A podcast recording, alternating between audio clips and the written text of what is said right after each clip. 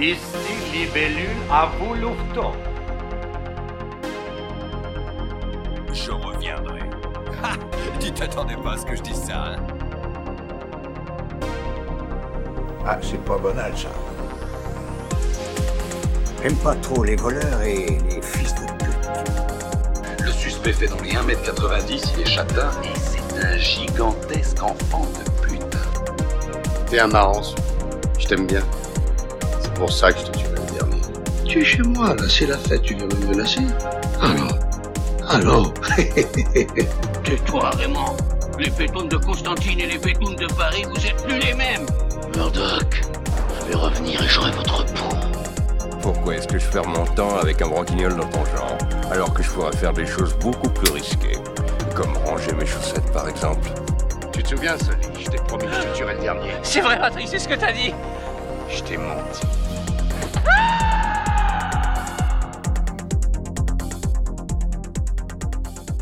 Eh bien, bonjour, bonsoir et bienvenue une fois de plus dans Entre deux, l'émission qui, s'occupe de, de parler de deux films, deux films qui ont des thématiques communes, deux films qui se ressemblent. Et là, pour le coup, aujourd'hui, on n'est pas avec deux films qui se ressemblent, mais euh, on va dire deux films qui se succèdent. Et pour m'accompagner dans, dans cette tâche, euh, avant les, les fêtes de Noël, je suis avec euh, Chico. Salut Chico. Salut à tous. Euh, et oui, donc euh, bah, on va parler euh, aujourd'hui de, de deux films. En fait, c'est un film qui est à la base un remake d'un autre court métrage, on pourrait dire. En fait, pas exactement un film. Ouais, c'est ça. Bon, on peut quand même dire un film, même pour un court métrage.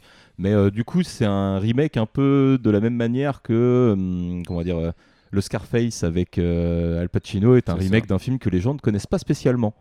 C'est ça, ouais. C'est euh, bah, moi personnellement, euh, bah, on, peut, on peut dire déjà les deux films, je pense. euh. Oui, oui, on peut, quand même, on peut quand même déjà les citer. Les deux films sont La Jetée de 1962 euh, de Chris Marker et l'autre film, c'est L'armée des, douze singes. Voilà, L'armée des douze singes, donc en 95 euh, par Terry Gilliam. C'est ça. Et du coup, bon, on va commencer tranquillement. Comment t'as découvert, toi, la- l'armée des douze singes? Parce qu'on va quand même vous expliquer qu'on va, on va partir de l'armée des douze singes pour ensuite aller vous, vous parler de la jetée. Parce que je pense que c'est un film que certains d'entre vous connaissent déjà un peu plus, l'armée des douze singes. Et on va essayer de vous expliquer euh, d'où il vient, en fait. Voilà. Euh, moi personnellement, euh, l'armée des douze singes, je l'ai découvert euh, bien plus tard que sa sortie. Je l'ai découvert, je dirais, je devais avoir 18 ans à peu près. Ok. Donc je dirais 2000, euh, 2006. Et euh, bah, c'est un film qui m'a beaucoup marqué en fait euh, dès le premier visionnage. Ça se comprend. C'est un film que j'ai beaucoup aimé, euh, qui a des thématiques que, j'aime bien. C'est un film en plus de science-fiction, donc qui, est, qui est plutôt plaisant à regarder, avec une ambiance un petit peu plus sombre qu'on peut retrouver dans, dans ces films de- des années 90. Et donc c'est une, une belle expérience quand j'ai découvert ce film. ouais. Et du coup, en plus, vu que tu l'as découvert, euh, on va dire assez tard, quoi, en, en 2006, euh, du coup, la notion euh, Bruce Willis, Brad Pitt dans le même film, ça devait être un, truc en mode ah, attends, celui-là, il doit quand même être assez cool, quoi, vu les acteurs que c'était devenu, on va dire, à cette époque-là, qui étaient vraiment là pour le coup des, superstars, quoi. Bah, c'est ça, c'est deux, deux acteurs qui, pour moi, en plus, sont dans. Alors, un petit peu plus, Brad Pitt, ça va, mais sont dans un registre plutôt inhabituel. Hum, Un oui, Bruce Willis, euh, moi, je l'aurais jamais vu là-dedans. Et, euh, et franchement, euh, je trouve que ouais, c'est un très bon rôle qu'il a. Il joue, il joue très très bien dedans. Et Brad Pitt m'a bluffé comme il a pu me bluffer sur d'autres films aussi déjà. À l'époque, j'en avais vu déjà quelques, quelques autres. Un, un California, par exemple, était, était vraiment pas mal. Euh, puis bon, après voilà, Brad Pitt, c'était euh, à cette époque-là, c'était une, une énorme star. Et donc le voir un petit peu plus jeune, bon, c'est toujours euh, plutôt sympa, et avec euh, un jeu d'acteur plutôt bluffant aussi, quoi. Moi, je sais que le film, tu vois, je l'avais découvert, mais euh, hyper jeune, en fait, quoi. Je l'avais découvert limite, ouais, peut-être deux ans ou trois ans après la sortie, quoi. J'étais vraiment, euh, vraiment assez jeune. Tu dis qu'il est de 95, le film, donc euh, voilà, je dois avoir euh, une dizaine d'années, quoi, à tout, à tout Ah casser, ouais. 10-11 ans.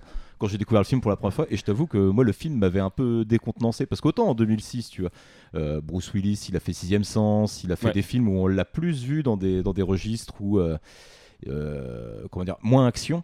Euh, moins dans les Die Hard et tous ces trucs-là. Et euh, là, pour le coup, euh, j'avais été très très surpris quoi, de, de voir déjà un Bruce Willis.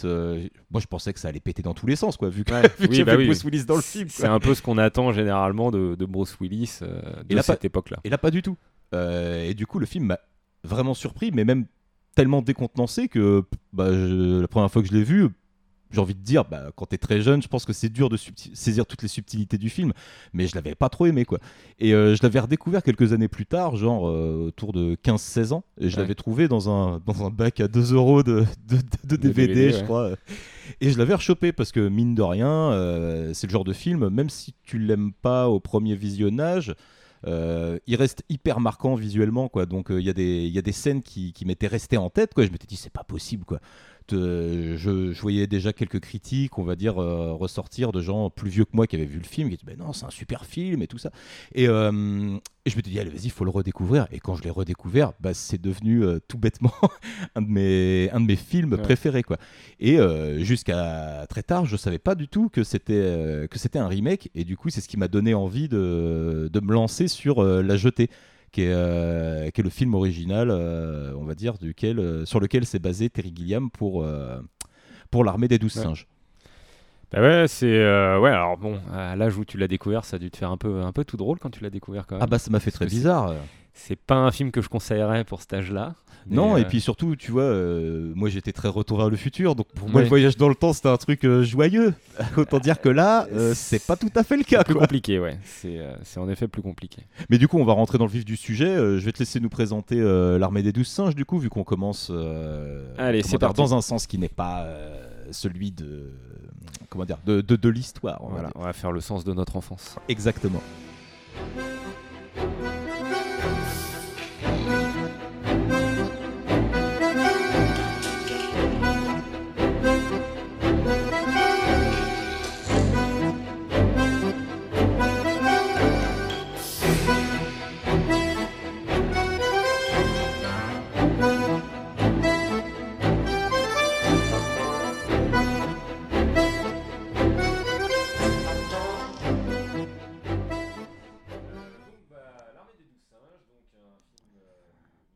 Euh, donc, bah, L'Armée des Douze Singes, donc un film euh, de 1995 euh, par le réalisateur Terry Gilliam. Donc, je vais rapidement faire le synopsis hein, du, du film.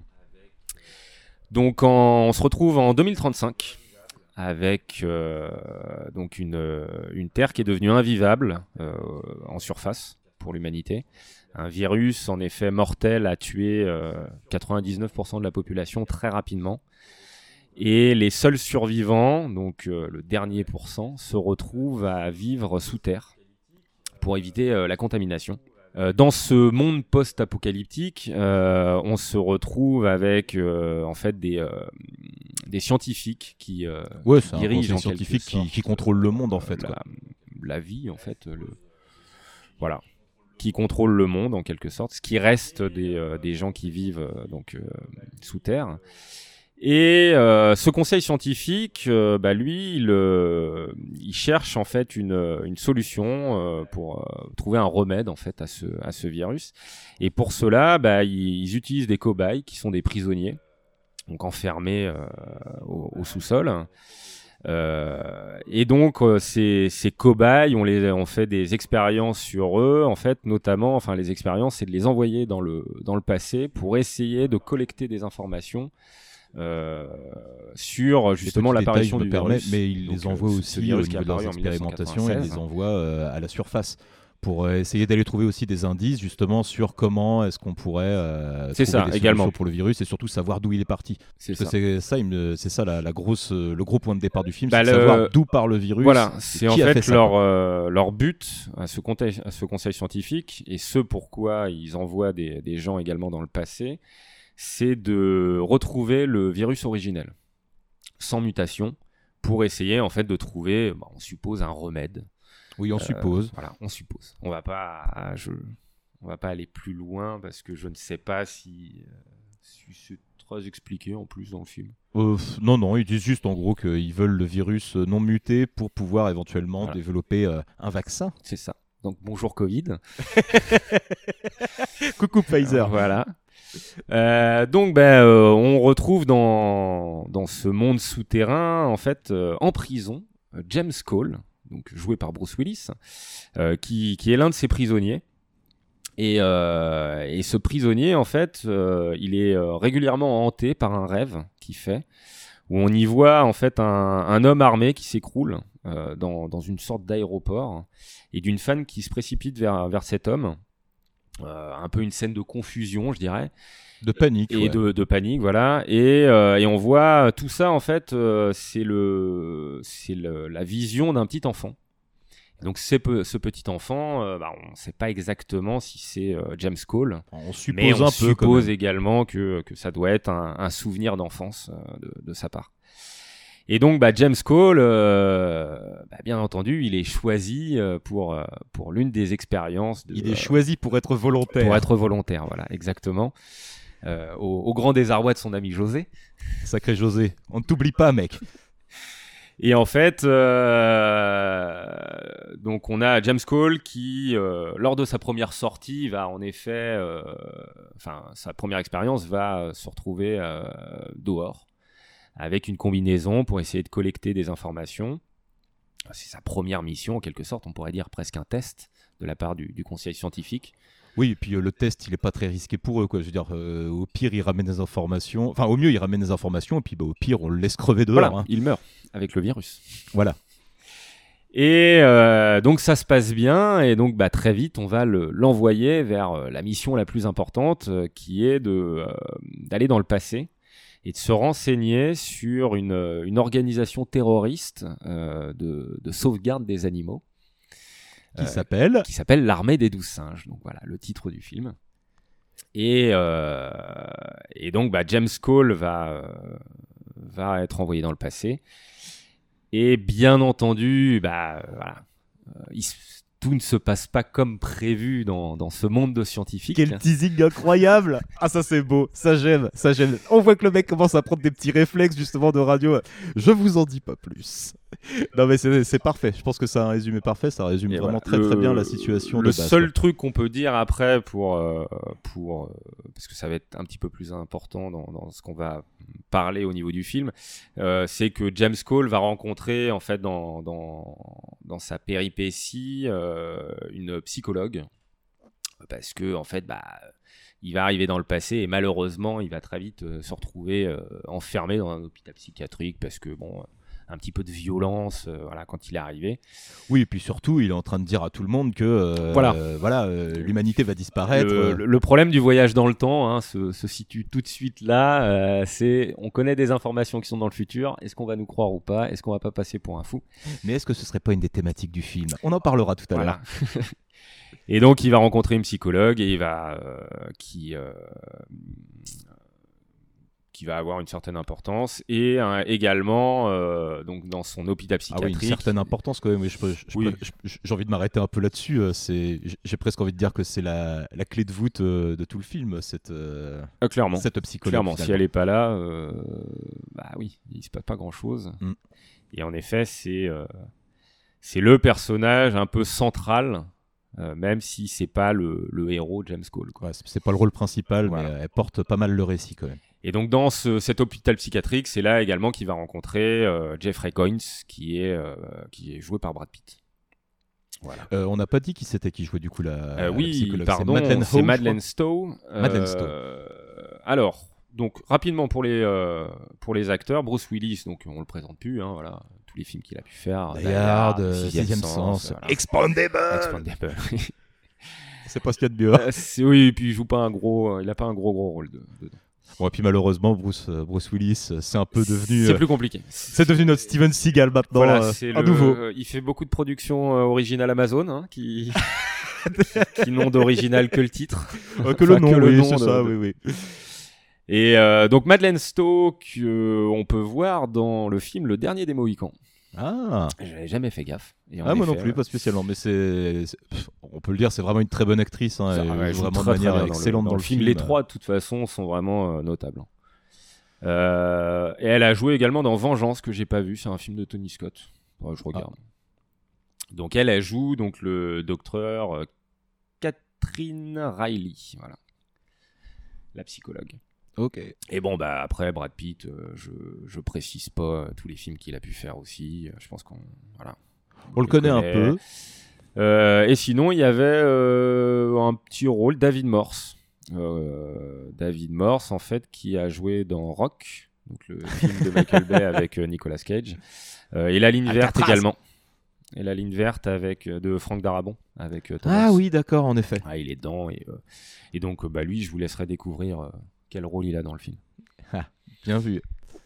Donc voilà pour la petite présentation du film et bien entendu le réalisateur Terry Gilliam euh, qui euh, bah, sur ce film euh, donc nous avait déjà gratifié de, de- de quelques films avant. Il est surtout lui connu pour euh, les Monty Python, Ah, C'est ça, il faisait partie de, de la team. de la troupe des Monty Python, voilà. Et donc euh, il a notamment fait Las Vegas Parano, euh, le baron, les aventures du baron de Munchausen Quel grand un peu film. spécifique.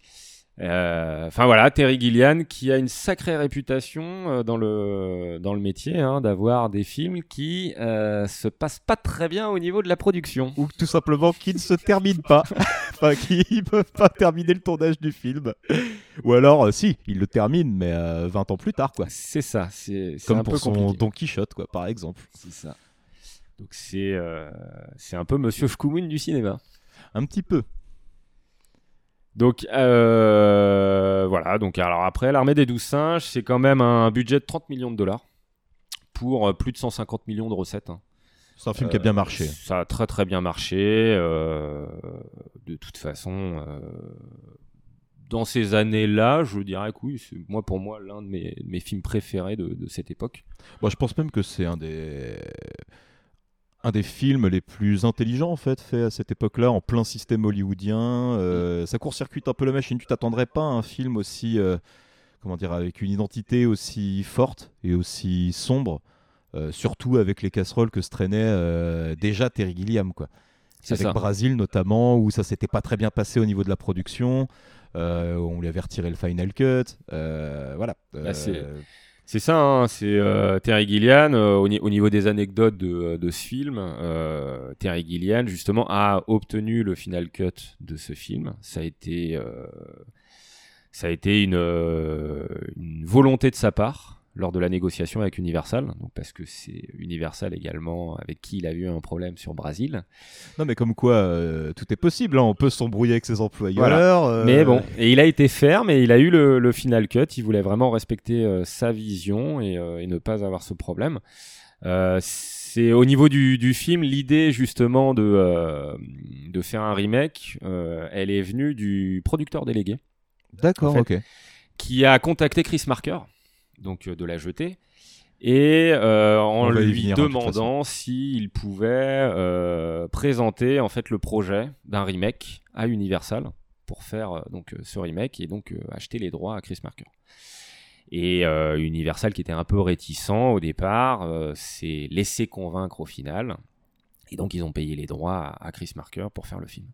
D'accord, donc c'est cool. Ça veut dire que Chris Marker a été impliqué dans. Enfin, impliqué à minima. Au ah bah, dès moins le début dans- de la décision, en fait, de, de, de proposer ce, ce remake. Ok, ah bah tu vois, ça, je euh, j'étais pas au courant. Et euh, donc après, bon, il y a eu euh, lors de ce comment dire, de, de ce début de, de négociation avec Universal. Ouais, euh, début de prod, quoi. Voilà, euh, donc il a été euh, décidé euh, de, de, de prendre Terry Gilliam. Donc c'est Universal hein, qui a décidé de prendre Terry Gilliam. Les mecs sont fous. Les mecs sont fous. Le mec, il fait euh, la folie. Il leur fait une dinguerie avec Brasil. Il lui retire le final cut. Il a dépensé comme un ouf. Il a fait n'importe quoi. Et les mecs, ils se disent Eh, attends, on le rappellerait pas, lui Ouais, c'est ça, c'est ça. Au final, c'était pas mal son film. hein, euh. Et, euh, et donc, bah, a commencé un long processus de négociation de toute façon. euh, et euh, le budget, euh, au départ, était un peu une source de conflit. Euh, Universal était un peu réticent parce que, euh, avec le dépassement de budget du film Waterworld juste avant, Ah. euh, ils étaient pas chauds pour, pour dépenser autant, euh, voilà, pour un Terry Gilliam qui pouvait euh, augmenter, augmenter, augmenter l'ardoise. Bah, c'est ça, quoi. Puis sachant que Waterworld, bah, je crois, hein, sans, sans trop m'avancer, que c'est une des pires plantes niveau financier de l'histoire du studio. compliqué, ouais. Euh, ça a fait mal. Et donc après, bon, c'est, pour ça qu'on peut comprendre les, les réticences d'Universal. Euh, et bien, en- bien leur en a pris justement de, de décider, de décider de débloquer ce, ce budget de 30 millions. Euh, il fallait rester par contre dans les clous, donc il a Terry Gilliam a demandé euh, quelques sacrifices à ses stars, hein, Bruce Willis et, euh, Brad Pitt notamment, qui ont été payés donc euh, un petit peu moins que ce qu'ils pouvaient gagner à cette époque-là.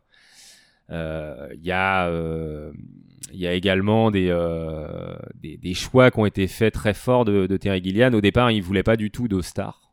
Il voulait vraiment des gens pas trop connus pour que ça soit pas trop le bordel sur euh, sur son sur son film, sur sa Ouais, sur son plateau, euh, pas se faire emmerder par des vedettes. qui Voilà, vont, euh, et vraiment aller dans sa vision des choses.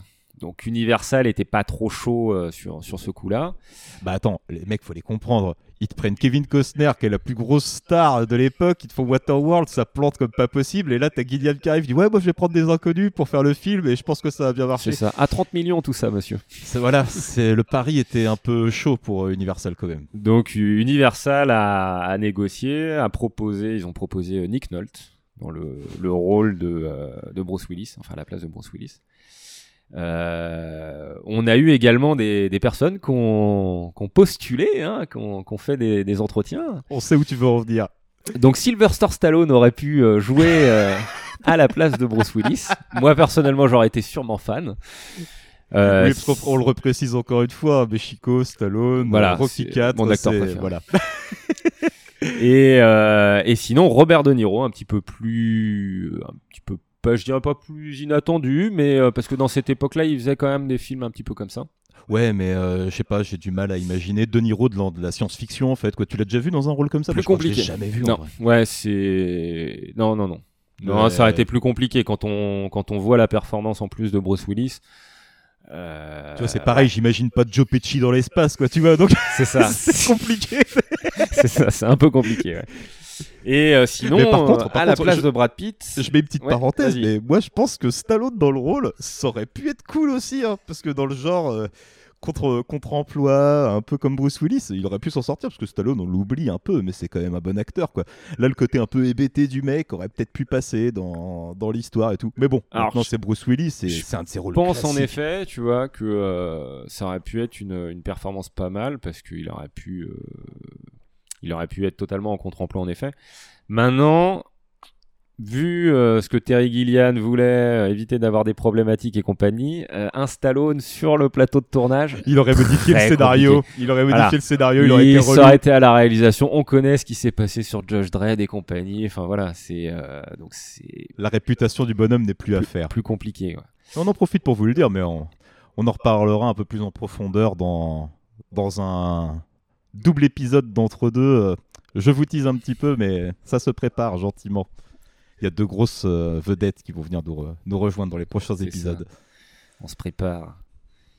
Et donc voilà, bon, euh, les quelques anecdotes de toute façon sur sur le film, euh, qui euh, voilà, film qui, qui a des thématiques très fortes, moi je trouve. Je, je sais pas ce que t'en penses, toi, Let's Go.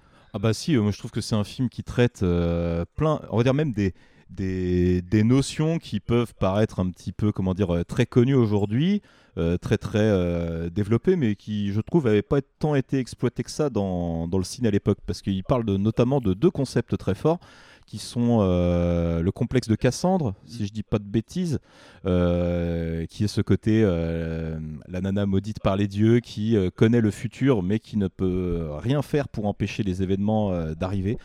Pour moi, c'est la thématique la plus centrale du, film. Et je trouve qu'il y a aussi un truc avec le syndrome de Stockholm, tu vois. Parce que Ah, clairement, ouais. mine de rien, t'as as quand même cette. euh, on va avancer, je vais avancer un tout petit peu pour, comme, euh, malgré tout sur euh, ce qui se passe dans le film. hein.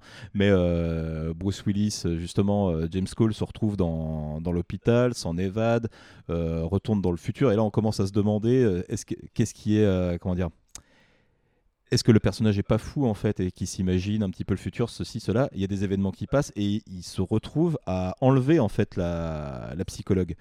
Et petit à petit, une relation se développe entre eux, mais ça fait vraiment beaucoup penser à une relation qui se développerait entre justement un, terroriste entre guillemets et son otage. Et je trouve que c'est bien dépeint parce que tout ça rentre en plus dans le dans le délire de voyage dans le temps, dans le côté boucle, pareil, pas en dire trop, mais il y a un côté boucle et cyclique dans, dans ce film qui, qui est très très très prononcé, euh, comme dans La Jetée, on va y venir juste après. Mais euh, ouais, je trouve que ce film, en fait, il est tellement riche. Il est riche de thématiques, il est riche de, de second sens, et le film, en fait, c'est une espèce de, de labyrinthe. Il fait en sorte de, d'essayer de te perdre pendant tout le long du film, de jamais trop savoir sur quel pied danser, et euh, arriver à la conclusion, euh, waouh, ça Ouais. fait vraiment euh, super mal, quoi. Surtout Ouais, quand tu le découvres sans connaître euh, la jetée. Et c'est pour ça qu'on ouais. vous présente ça dans cet ordre-là. Vaut, vaut mieux de toute façon oui, regarder euh, l'armée des douze singes et après euh, regarder la jetée justement parce que euh, ça, ça permet de voilà, le, le film a, a vraiment son importance euh, par rapport à la jetée. C'est pas, il n'y a pas de préférence à avoir, moi je dirais en fait. Non. C'est euh, même si c'est les, les deux films sont extrêmement liés de toute façon. hein, Mais c'est deux films qui se complètent. C'est deux films qui se complètent. On n'est pas du tout dans, le, dans, le- dans la même atmosphère en quelque sorte. Enfin, on reste quand même dans cette atmosphère euh, post-apocalyptique, mais euh, on C'est on pas n'est pas, sur, on pas le même but. Voilà. Pas sur le même but, c'est Voilà. pas raconté de la même manière. Il y a vraiment deux, euh, ces deux spectres qui sont l'un en face de l'autre et qui finissent par se confondre. Pour moi, l'œuvre, elle est globale en fait. Ouais. Et elle va même encore un peu plus loin parce qu'on pourrait presque le rapprocher d'un troisième film. Mais ça, je vais y venir euh, quand je vais vous parler de, de la jetée. Et euh, oui, donc, euh, oui, dès, dès que de toute façon on touche au, au temps, euh, moi déjà, euh, c'est des films qui m'intriguent un petit peu. Euh, parce que la, voilà, la relation du temps, en effet, ce James Cole qui se retrouve dans le passé, qui revient dans, dans son temps présent, euh, qui se retrouve confronté à des personnes quand lui, il parle justement de ce qui se passe en 96, qui est le futur pour les gens, mais lui, c'est son passé. Et donc en fait, on on n'est pas du tout sur le même, euh, le même rapport temporel entre les personnes. Et, euh, et, Et, on- au milieu de tout ça, t'as James Cole qui est systématiquement, quelle que soit l'époque dans laquelle il est, il est tout le temps prisonnier. c'est ça. Et c'est un truc qui va revenir tout au long du film. C'est une des thématiques que je trouve forte aussi. C'est que ce pauvre mec que tu suis vraiment pendant tout le long, il n'est jamais maître de ce qu'il fait, ou presque. Il est tout le temps enfermé quelque part. Et que ce soit physiquement ou symboliquement. Il y a toujours des... ce- ce- ce- cette chose-là, ce, ce truc, ce, ce cadre qui, qui vraiment enferme Bruce Willis et à tous les niveaux quoi dans le film.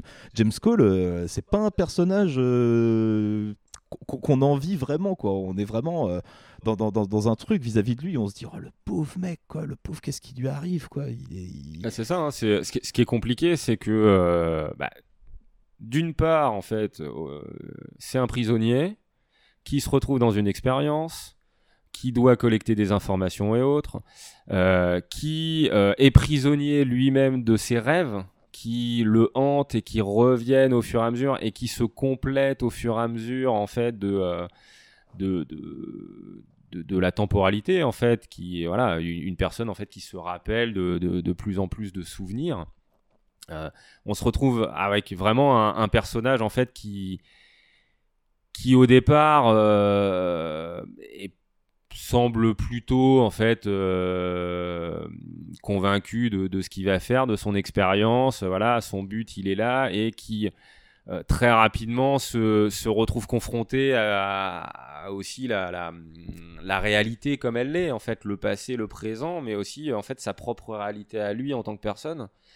Et euh, En fait, c'est à partir du moment où il commence à se poser des questions que, que, que, tout commence un peu à plus ou moins s'écrouler autour de lui, dans sa tête. Et, là, il y a une confusion qui se, qui se crée chez le personnage, chez le spectateur. Euh, pendant tout le long du film, on est trimballé à ne pas vraiment euh, savoir comment prendre parti. Et pourtant, il y a des choses qui nous, qui nous font nous dire dans ce qu'on voit, mais attends, non, non, c'est forcément ça. Et dans les deux scènes qui suivent, euh, ouais, non, en fait, il y a un truc qui va faire déconner le truc. Se dit, bah non, c'est pas possible, ce qu'on a vu, c'est pas vrai. Et c'était tout le temps toi-même emmené, emmené, emmené dans une espèce de fuite en avant constante dans le film. Et ça, je, trouve que c'est que c'est vraiment brillant en fait quoi, pour, un, pour un remake, surtout quand tu prends une œuvre comme euh, La Jetée, qui est, euh, qui est au firmament du, du cinéma, quoi, Mm. qui est vraiment une des œuvres euh, les plus importantes euh, de, de cette époque-là. D'ailleurs, je vais commencer à en parler hein, tant, Allez, tant oui, qu'on oui, oui. est dans l'enchaînement. hein. La, la, La Jetée, comme je l'ai dit en, en préambule, c'est un film de, de 62 qui a été réalisé par Chris Marker. Alors, Chris Marker, il faut savoir que c'est avant tout un mec qui fait des, des documentaires. Et euh, il a notamment euh, fait euh, deux documentaires. Un que, dont j'ai pu voir des extraits, un autre qui est son, son plus célèbre et qu'il faut, que, qu'il faut que je vois parce que mine de rien son, son parcours est, très très intéressant.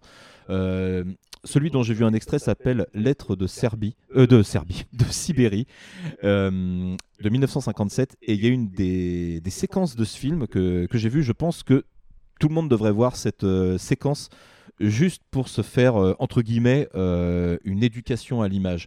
Parce qu'avec la même séquence filmée, euh, avec trois commentaires différents, il te montre comment on peut, avec la même image, dire des choses complètement opposées. C'est Quoi. ça, ouais. Et C'est- Il y a trois discours complètement opposés. Et euh, il y en a un, c'est euh, Il y en a un, c'est pro-régime, il y en a un, c'est anti-régime, et un autre qui essaie de se placer entre les deux. développement, oui. C'est euh, voilà, on est on est dans une situation plutôt normale. C'est ça, qui, essaie de retranscrire une certaine réalité. Et même avec ce troisième point de vue, Chris Marker t'explique que même ce point de vue, euh, se voulant neutre et compagnie, ne peut pas l'être totalement parce que forcément, quand on produit une image et quand on produit un, un commentaire orienté, en ouais. documentaire, eh ben, on oriente forcément d'une manière ou d'une autre. Et je trouve ça ah, le- tellement le, intéressant. pouvoir de l'image et, euh, et de ce que tu vas raconter avec cette image aussi.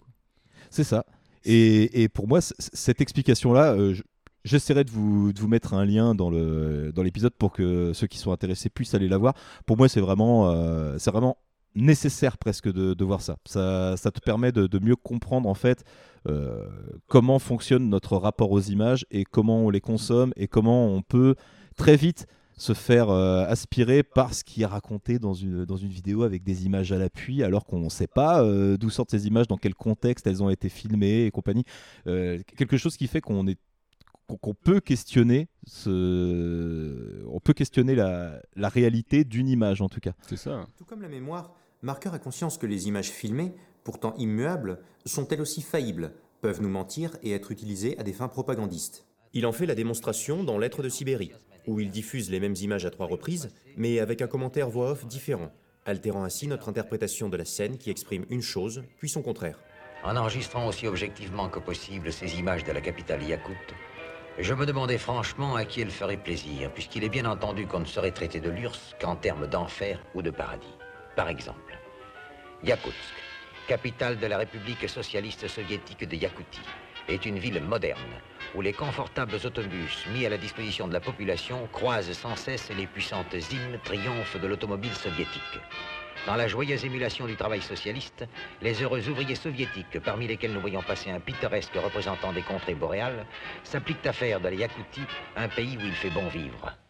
Ou bien, Yakoutsk, à la sinistre réputation, est une ville sombre, où tandis que la population s'entasse péniblement dans des autobus rouges sans, les puissants du régime affichent insolemment le luxe de leurs hymnes, d'ailleurs coûteuses et inconfortables. Dans la posture des esclaves, les malheureux ouvriers soviétiques, parmi lesquels nous voyons passer un inquiétant asiate, s'appliquent à un travail bien symbolique, le nivellement par le bas. Ou simplement, à Yakoutsk, où les maisons modernes gagnent petit à petit sur les vieux quartiers sombres, un autobus moins bondé que ceux de Paris aux heures d'affluence croise une Zim, excellente voiture que sa rareté fait réserver au service public. Avec courage et ténacité, et dans des conditions très dures, les ouvriers soviétiques, parmi lesquels nous voyons passer un Yakout affligé de strabisme, s'appliquent à embellir leur ville qui en a besoin. Mais l'objectivité non plus n'est pas juste. Elle ne déforme pas la réalité sibérienne, mais elle l'arrête, le temps d'un jugement. Et par là, elle la déforme quand même. Ce qui compte, c'est l'élan et la diversité. Ce n'est pas une promenade dans les rues du Yakoutsk qui vous fera comprendre la Sibérie.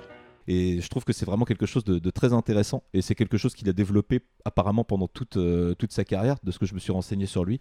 Et son autre plus gros documentaire s'appelle Sans Soleil. Il est de 1983. Parce qu'il faut savoir que Chris Marker, c'est quelqu'un qui a euh, continué à faire des, produire du documentaire et des films tout au long de sa vie, jusqu'en 2012, l'année où il est mort.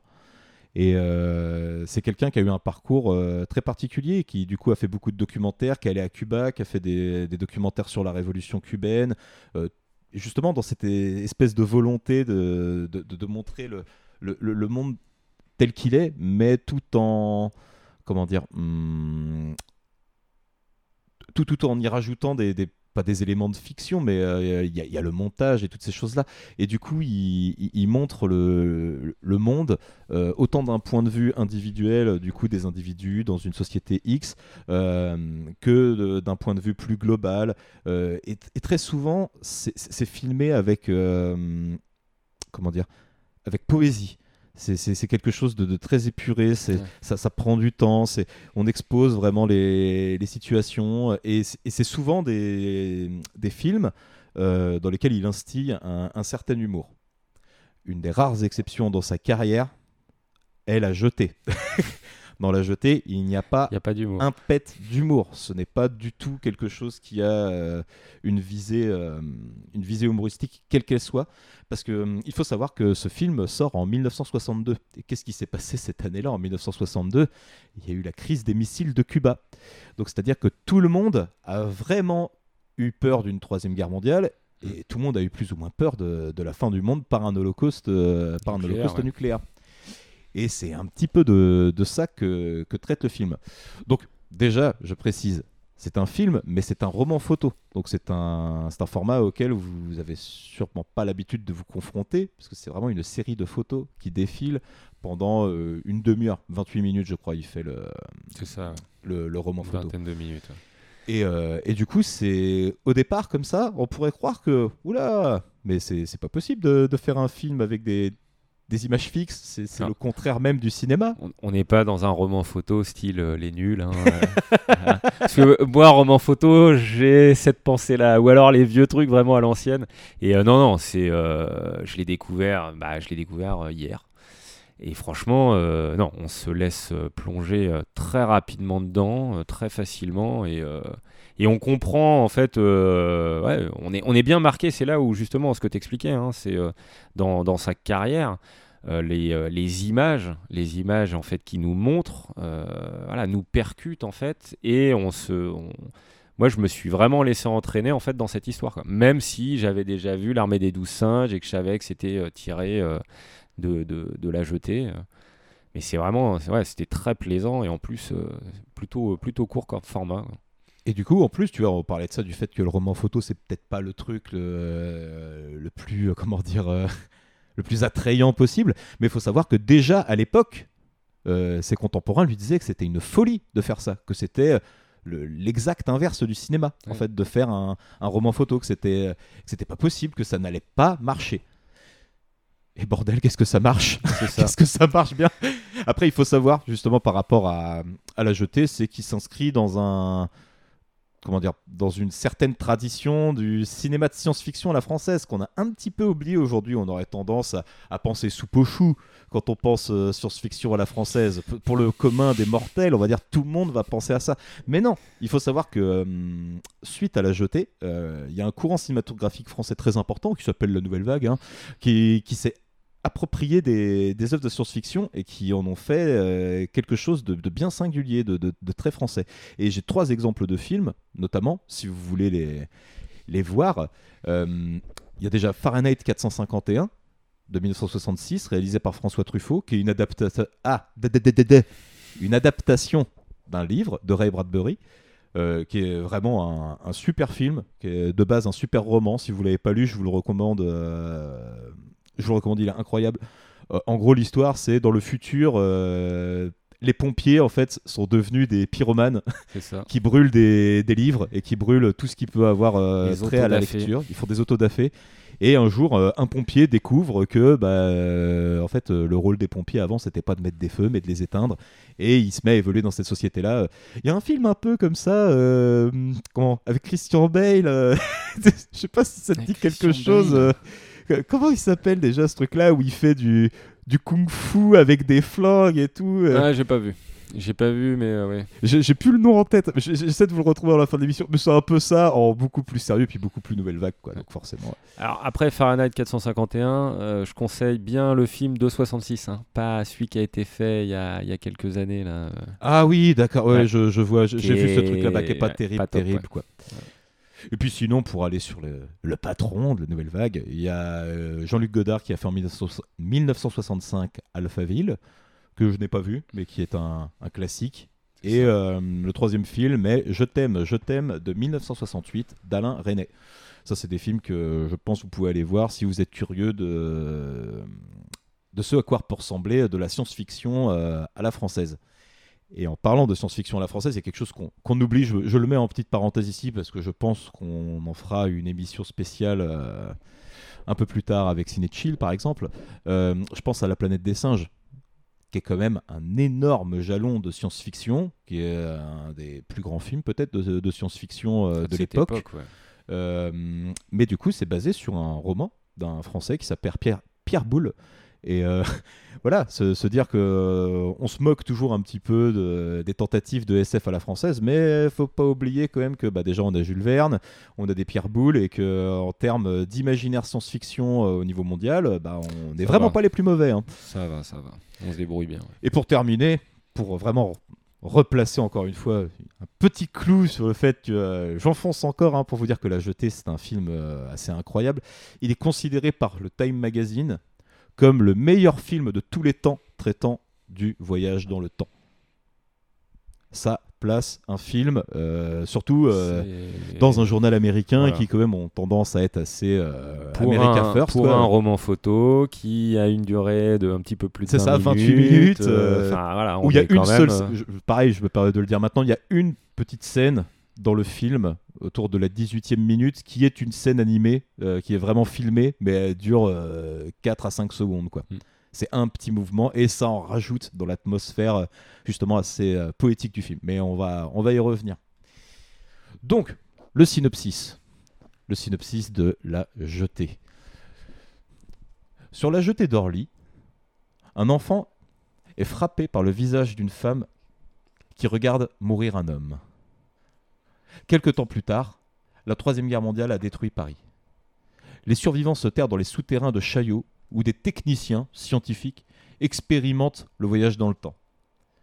Car selon les scientifiques, le salut de l'humanité ne peut passer que par le voyage dans le temps, dans le passé pour récupérer éventuellement des vivres ou des médicaments, ou le futur qui, euh, qui leur permettrait de, euh, de retrouver euh, une Terre débarrassée des, euh, des radiations atomiques et euh, qui pourrait permettre euh, un éventuel futur pour l'humanité. C'est ça, de savoir comment, euh, comment eux ils s'en sont sortis également en fait. Voilà, c'est Pour ça. essayer d'avancer parce que le, le futur ne peut pas se faire sans, sans le passé en fait. Mm, C'est ça.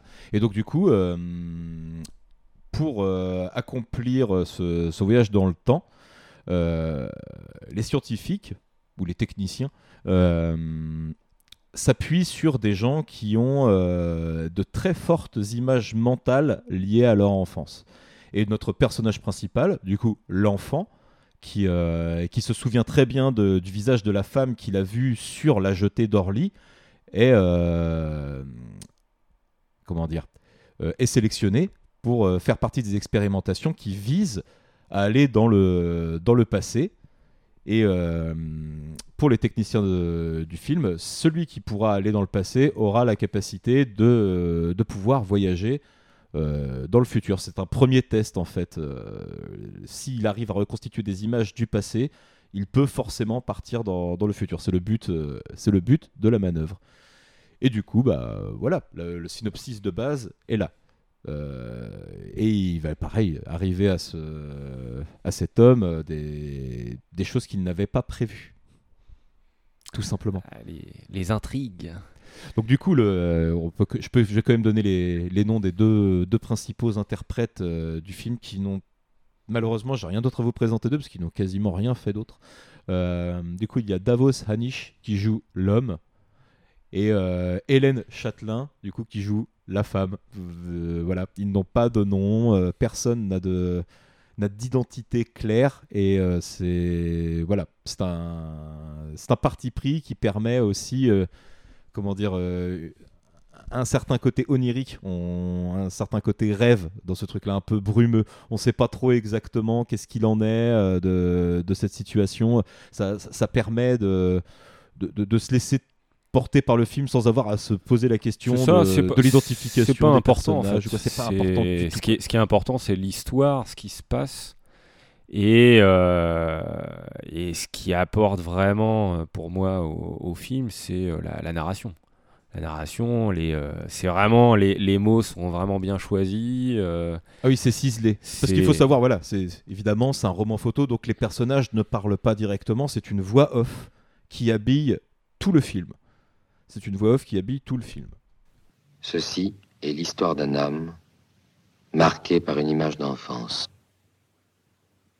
La scène qui le troubla par sa violence et dont il ne devait comprendre que beaucoup plus tard la signification, eut lieu sur la grande jetée d'Orly quelques années avant le début de la Troisième Guerre mondiale.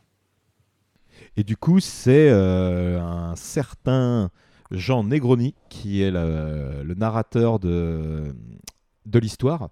Et c'est un monsieur qui a beaucoup joué dans, dans des films tirés de pièces de théâtre euh, et qui a vraiment une voix très... euh, il n'a pas besoin de, de- de s'imposer en fait. Il a un ton très clair qui raconte vraiment très simplement, très bien l'histoire, très euh, posé. Et euh, du coup, il a euh, aussi joué, euh, enfin, il a aussi fait le narrateur, notamment pour Alain Resnais, dont on, dont on parlait un petit peu plus haut. Donc voilà, c'est quelqu'un qui est qui gravite autour de autour de, de la nouvelle vague, de la nouvelle vague française. Et du coup, euh, voilà, la, jetée, c'est euh, un, monument, comme on disait, en termes d'écriture. euh, je- vais vous en lire un tout petit bout, un tout petit bout du texte du narrateur qui, moi, me, me soulève un petit peu. Et quelque temps après, vint la destruction de Paris. Beaucoup moururent, certains se crurent vainqueurs, d'autres furent prisonniers. Les survivants s'établirent dans le réseau des souterrains de Chaillot. La surface de Paris, et sans doute de la plus grande partie du monde, était inhabitable, pourrie par la radioactivité. Les vainqueurs montaient la garde sur un empire de rats. Les prisonniers étaient soumis à des expériences qui semblaient fort préoccuper ceux qui s'y livraient. Au terme de l'expérience, les uns étaient déçus, les autres étaient morts ou fous.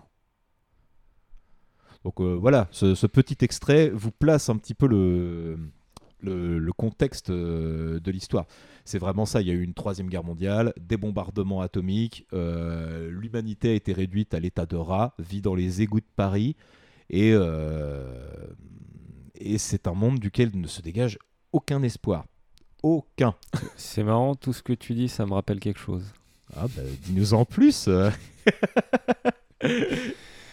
c'est vraiment, ouais, ouais, euh, c'est, vraiment ce que j'ai adoré, hein, c'est euh, le, le narrateur où euh, les, mots sont vraiment choisis et, ça t'explique. Il n'y a pas besoin, comme tu dis, il n'y a pas besoin de, de de, de s'attacher à, des, à des noms de personnages ou autres. C'est vraiment, on est sur, on est sur une toute une atmosphère, ce qui me, rappelle un peu moi euh, 1984, tu vois. Il y a un côté, je trouve. ouais. Ce, ce côté-là où, euh, où, voilà, c'est vraiment noir, sombre. Les images en plus sont, euh, sont plutôt très très bien choisies.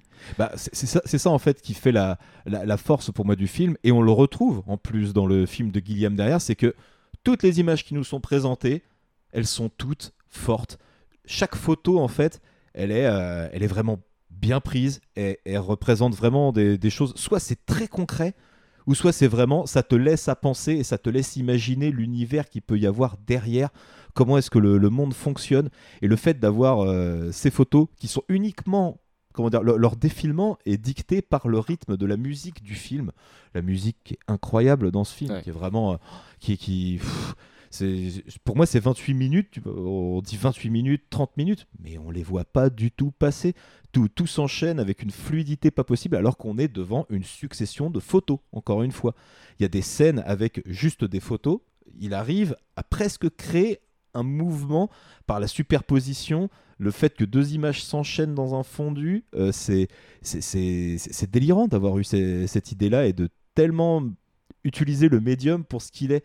C'est-à-dire, on montre, on reste vraiment sur quelque chose de très visuel.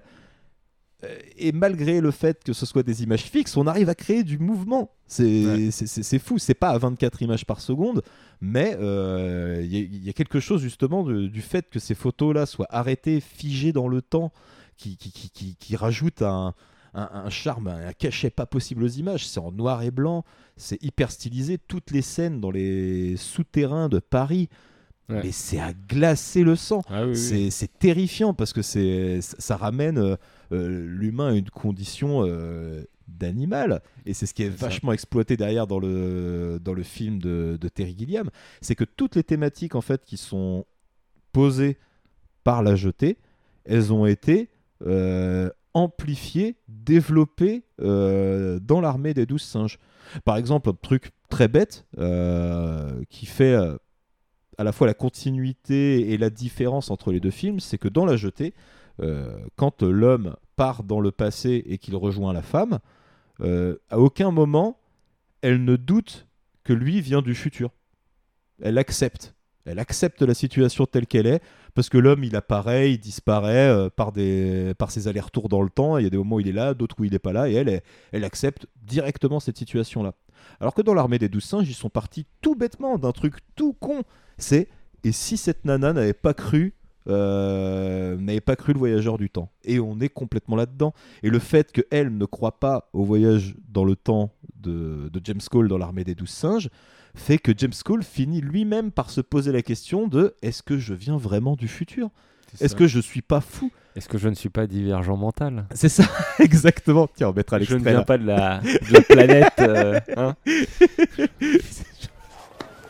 Je ne viens pas vraiment de l'espace. Ah, lui, c'est Washington. Il ne vient pas vraiment de l'espace. Ne te moque pas de moi, l'ami. Dégage de mon fauteuil Je fais de la divergence mentale. Je me trouve actuellement sur la planète Ogo. J'appartiens à une élite intellectuelle qui se prépare à éliminer les hordes barbares qui ont envahi Pluton. Pourtant, bien que tout soit totalement convaincant, et même si cela me semble réel en tout point, le fait est que Ogo est une élaboration de mon mental. Je suis mentalement divergent. De cette manière, j'échappe à certaines réalités innommables qui me rendent la vie impossible ici. Quand je cesserai d'aller là-bas, je serai guéri. Est-ce que toi aussi tu es divergent, frère?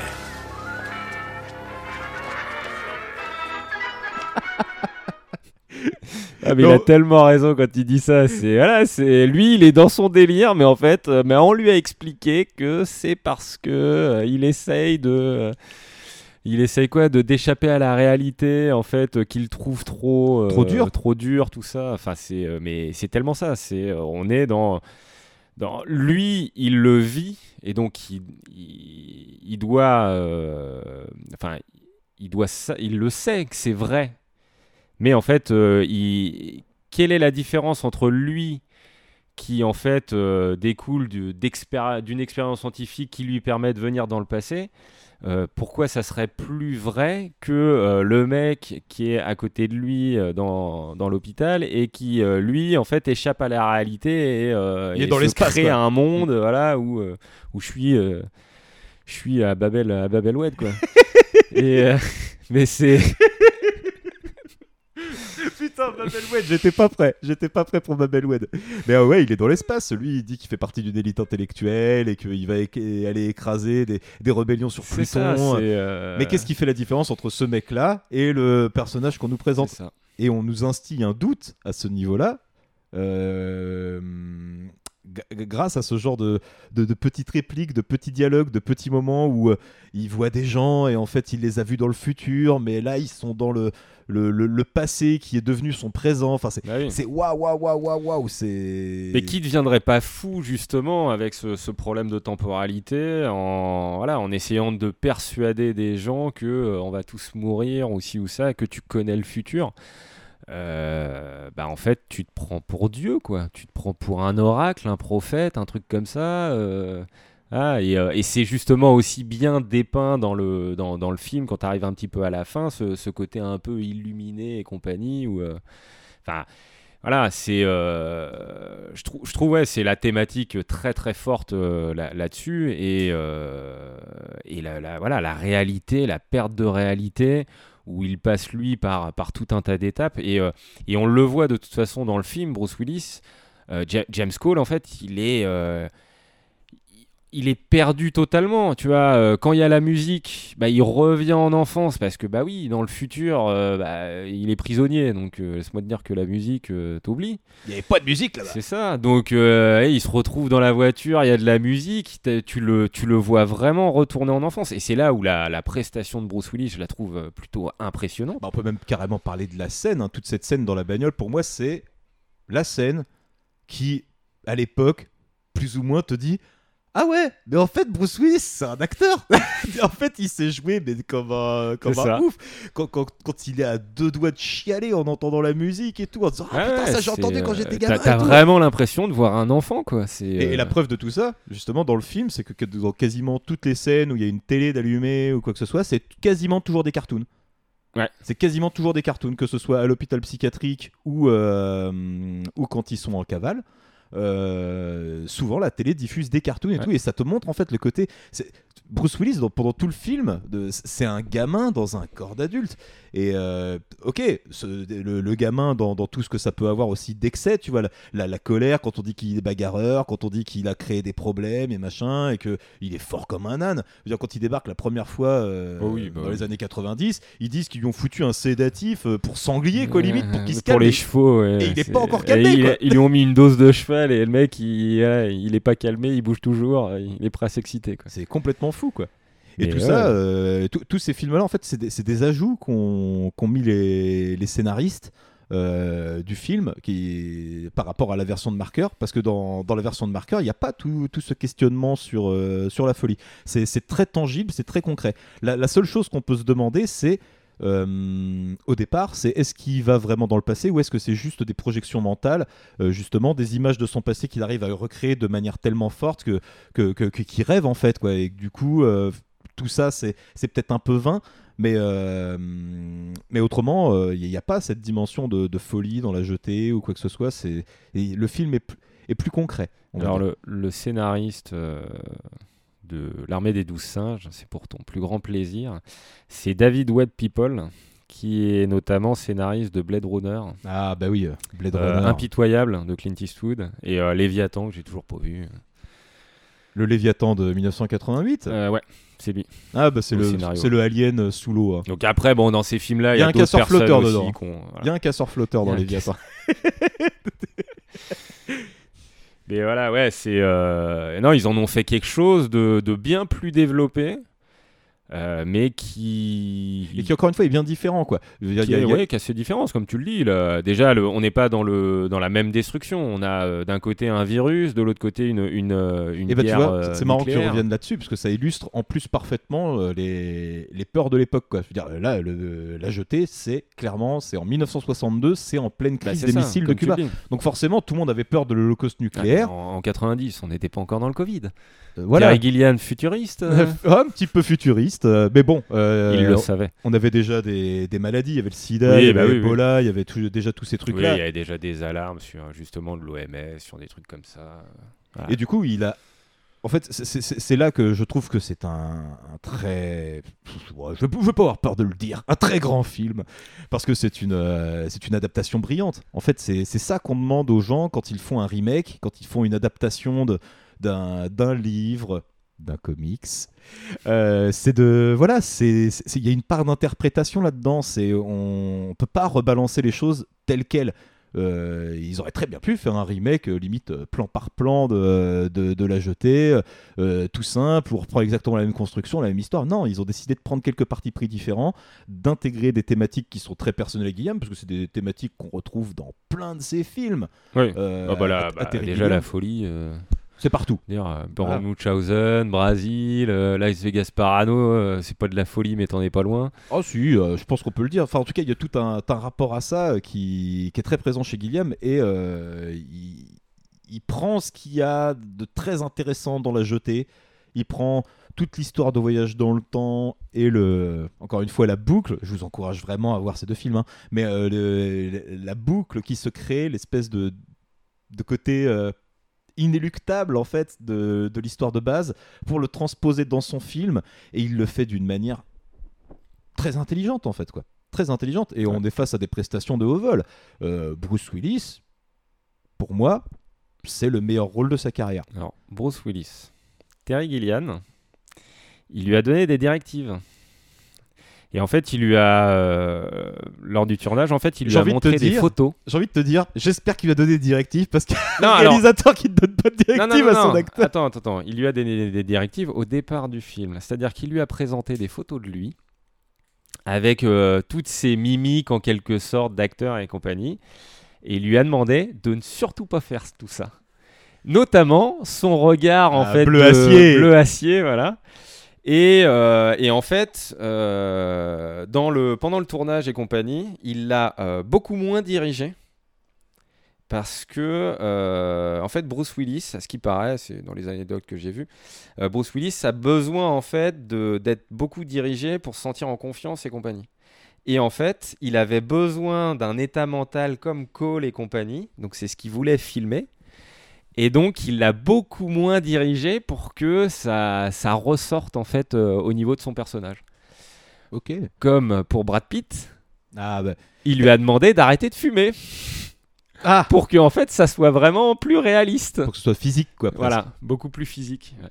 En même temps, ça se voit. hein. Je veux dire, quand tu vois son œil, là, son œil fou, son œil moitié figé, là, euh, Ouais. tout bizarre et tout, tu te dis, mais comment le mec joue ça, quoi Et puis, il a tout le temps des, des espèces de, de, de petits tics, C'est là. ça, ouais. Des petits tics nerveux, là. Le truc, il bouge tout le temps, il est jamais serein, tu sais. Tu, tu sens qu'il peut exploser à tout moment, ça, le c'est type, ça, quoi. et, euh, ouais. Il est dans une performance, mais euh, waouh Et, euh, Après, lui, on est plus habitué. Le le mec a joué quand même dans beaucoup de trucs. Rien que dans oui. Snatch, déjà, il avait son, son rôle du, comment dire, du boxeur gitan où euh, il s'était approprié un peu le, le phrasé, la, pareil, la manière de bouger et compagnie. Mm. C'est- C'est un acteur qui est quand même très très fort là- là-dessus.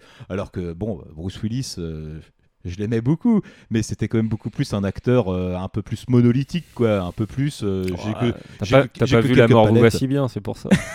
si, je l'ai vu. si, si, je l'ai vu, monsieur. Ah, si vous voulez voir Bruce Willis avec des cheveux, une moustache, euh, voilà. Ouais, ouais, ouais. Bon, on va pas aller jusqu'à vous recommander Claire de Lune non plus. Hein. euh, Non, vous non, en non. faites pas. On va se calmer. Non, Et, non, euh, même ce film-là, je le, je le conseille pas trop. hein. Et puis vraiment, euh, pour moi, la révélation du film, c'est euh, c'est l'actrice principale, quoi. C'est Madeleine Ho, c'est ça? Non. Madeleine. Ah, je- ça fait deux fois que je me gourre. Ouais, ouais, ouais, bah, attends, parce que euh, moi aussi. euh, Madeleine Stone. Stowe. Madeleine Stowe, Stowe. ouais.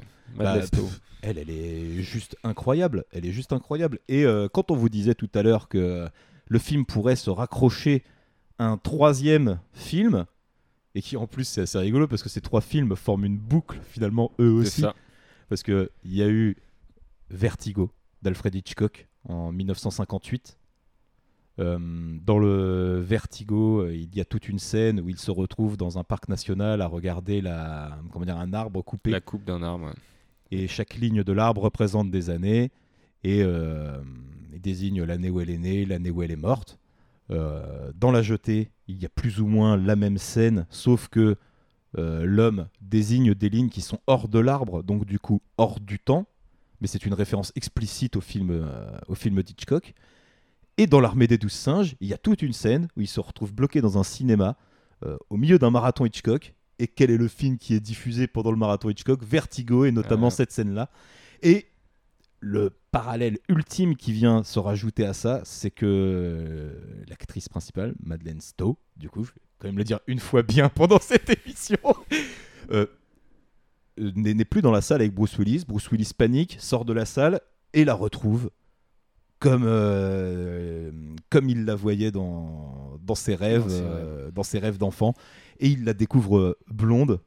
Et c'est typiquement la, la même blonde en fait que dans Vertigo. Et la blonde typique du film euh, Hitchcockien et du coup Avec les films entre eux créent euh, une espèce de, de boucle salutaire entre les trois films avec toujours cette idée de, de rapport au temps qui unit les, les trois films et je trouve ça vraiment j'ai pas envie de dire que c'est malin j'ai pas envie de dire que c'est brillant mais je trouve ça tellement ouais c'est génial quoi c'est génial, c'est hyper bien foutu. Quoi. C'est un cinéma qui diffuse euh, les 24 heures d'Alfred Hitchcock. Exactement. Parce que c'est Vertigo et t'en as deux autres, je crois. qui- Oui, il y a les oiseaux. Ouais. euh, il y a Psychose aussi. Psychose. Qui est un de mes films préférés. Je le place comme ça. Monsieur en profite. Voilà, je profite, je profite. Parce qu'on vous fera pas un entre-deux sur Psychose et le, et le remake plan par plan de Non, Psychose de Gus ouais. Van Sant. On, On va pas faire ça. quand même.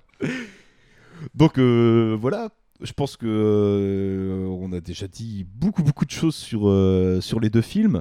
Euh, Chico comme moi, on, on vous invite à, À les regarder. à les regarder, à les Avec regarder, vraiment. C'est c'est vraiment. Je, crois que c'est pas compliqué à trouver. Il me semble que la jetée est sur YouTube, euh, sur Amazon Prime. euh, ça doit se trouver et il me semble que l'armée des douze singes est également sur Amazon Prime ou, euh, ou au moins Ouais, sur une plateforme dans le style. Une, autre plateforme, ouais. Donc voilà, si vous voulez revoir l'armée des douze singes ou le voir, faites-vous plaisir. La jetée, je vous encourage très fortement Et à aller découvrir pourrez ça. vous pourrez nous dire qui est Bob, si vous avez regardé le film. Et Eh oui, ce fameux Bob. Bon bah du coup voilà, c'était super cool. C'était notre euh, dernière émission de l'année, je pense. C'est ça, bah, on verra peut-être. euh, ouais. Non, je Niveau pense- timing, ça va être compliqué. Ça va être compliqué. Je pense que ce sera la dernière de l'année et on reviendra l'année prochaine avec euh, d'autres 2022. entre-deux. En pour 2022. On a un gros ciné chill en préparation euh, sur Paul Verhoeven. Si vous avez écouté l'émission d'avant, vous le savez déjà. Ça. Et euh, voilà, pour, pour tout vous dire, on va faire. Euh, on va tenter la petite promo un peu nulle là. Si vous voulez aider le podcast, euh, mettez-nous 5 étoiles sur Apple Podcast pour qu'on soit un peu mieux référencé, voire référencé tout court. S'il y a des gens euh, qui ont du Apple qui nous écoutent. Et puis euh, voilà, on est aussi sur Instagram, euh, Cinechill le podcast. Euh, et puis voilà, euh, je pense qu'on a bah, à peu près tout dit. N'hésitez pas à, à nous écrire si vous voulez, ou euh, on, on peut vous conseiller des films, ou si vous avez des films que vous nous conseillez, justement. euh, Ou des critiques à faire sur l'émission, même nous on prend tout, on prend absolument tout. donnez tout. Et euh, moi, je dirais pour la fin, euh, je conseillerais un petit film. Ah. Pour ceux qui auraient regardé euh, L'Armée des Douze Singes et qui aiment bien le thème un peu de la folie, tout ça. Alors, on est quand même sur un film qui est un petit peu moins bien, hein, mais vous pouvez regarder Capax avec. hmm, comment il s'appelle? Kevin Spacey. Ok. Euh, enfermé dans un hôpital psychiatrique, ça parle de réalité, un peu de folie, tout ça, c'est euh, pas mal. Enfin, au moins, euh, sinon, vous me direz ce que vous en pensez. voilà, bah, bah, rendez-vous est pris alors. bah écoutez, on va tous vous souhaiter des, des bonnes fêtes de fin d'année en espérant que ce podcast sorte avant. Mais oui, on y croit. Et puis bah du coup, euh, à très bientôt, très bientôt Chico. Salut Mesgo. Allez, à bientôt, bonne fin de journée à vous. Salut. Salut à tous.